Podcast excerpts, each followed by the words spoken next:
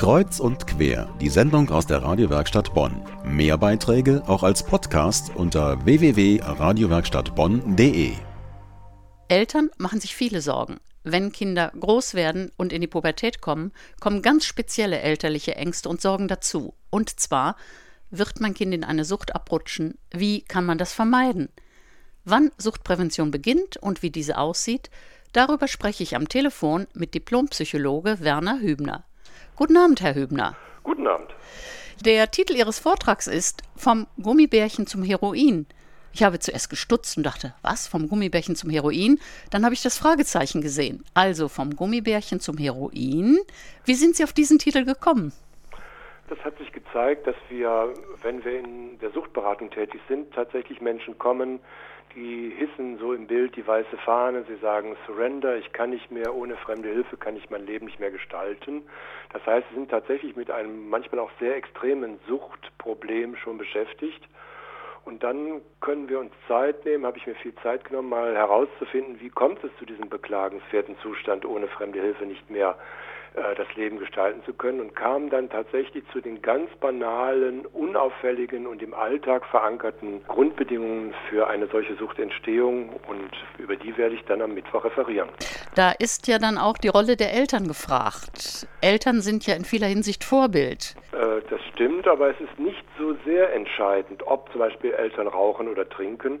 Wichtig ist eher, dass sie über das Motiv ihres eigenen Konsums im Klaren sind. Also dass sie nicht sagen, oh, ich muss jetzt aufhören zu rauchen oder zu trinken, weil mein Kind zuschaut, sondern durchaus für sich selbst mal die Frage zu stellen, warum rauche ich denn eigentlich oder warum trinke ich regelmäßig abends?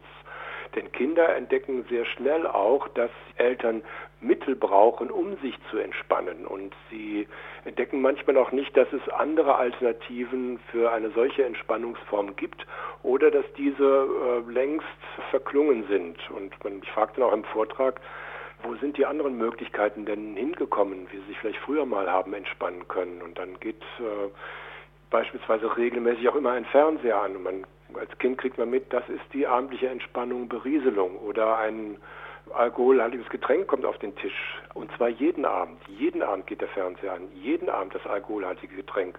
Und das Kind lernt es als etwas ganz Normales zu entdecken. So ist Feierabend. Welche Motive könnten denn Kinder haben oder welche Motive beobachten Sie an Kindern und welche etwas zweifelhaften Verhaltensweisen? Ja, beispielsweise auch das ist dann ein eingeübtes Verhalten und das ist das, äh, weshalb ich sehr froh bin, dann auch sehr früh Eltern so etwas erzählen zu können oder mit Eltern darüber ins Gespräch zu kommen, dass so etwas unbemerkt passiert, dass zum Beispiel eine Form von Belohnung ist, zum Beispiel Essen äh, zum Beispiel, ne, über, also ein Lob zum Beispiel über Lebensmittel ausdrücken.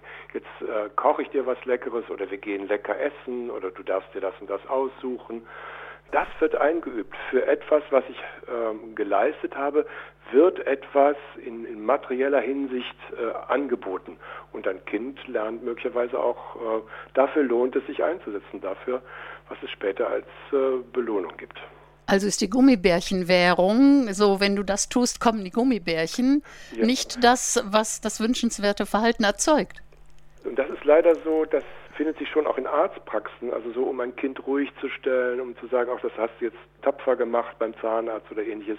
Und es lernt immer so, nicht ich hab, war tapfer, sondern es kommt etwas in diese Szene hinzu, und zwar ein Ersatzmittel. Ja, meine Tapferkeit hat nicht allein einen Wert, sondern meine Tapferkeit und X, ob das Gummibärchen ist oder die Musik, die ich später brauche, um mich in irgendeiner Weise zu beruhigen.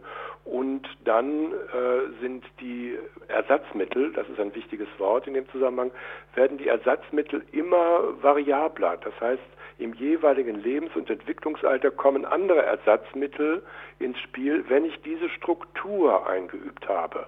Und dann kommen irgendwann auch, und das ist die Erfahrung in der Suchtberatung und Suchtvorbeugung, auch die illegalen Mittel irgendwann im Lebens- und Entwicklungsalter mit ins Feld und man fragt sich, ey, das haben wir doch nicht gewollt. Und dennoch ist es so gewesen, dass das grundsätzlich vorbereitet wurde, auf die, in dieser Ersatzmittelstruktur zu reagieren. Herzlichen Dank für das Gespräch. Am Telefon war Diplompsychologe Werner Hübner.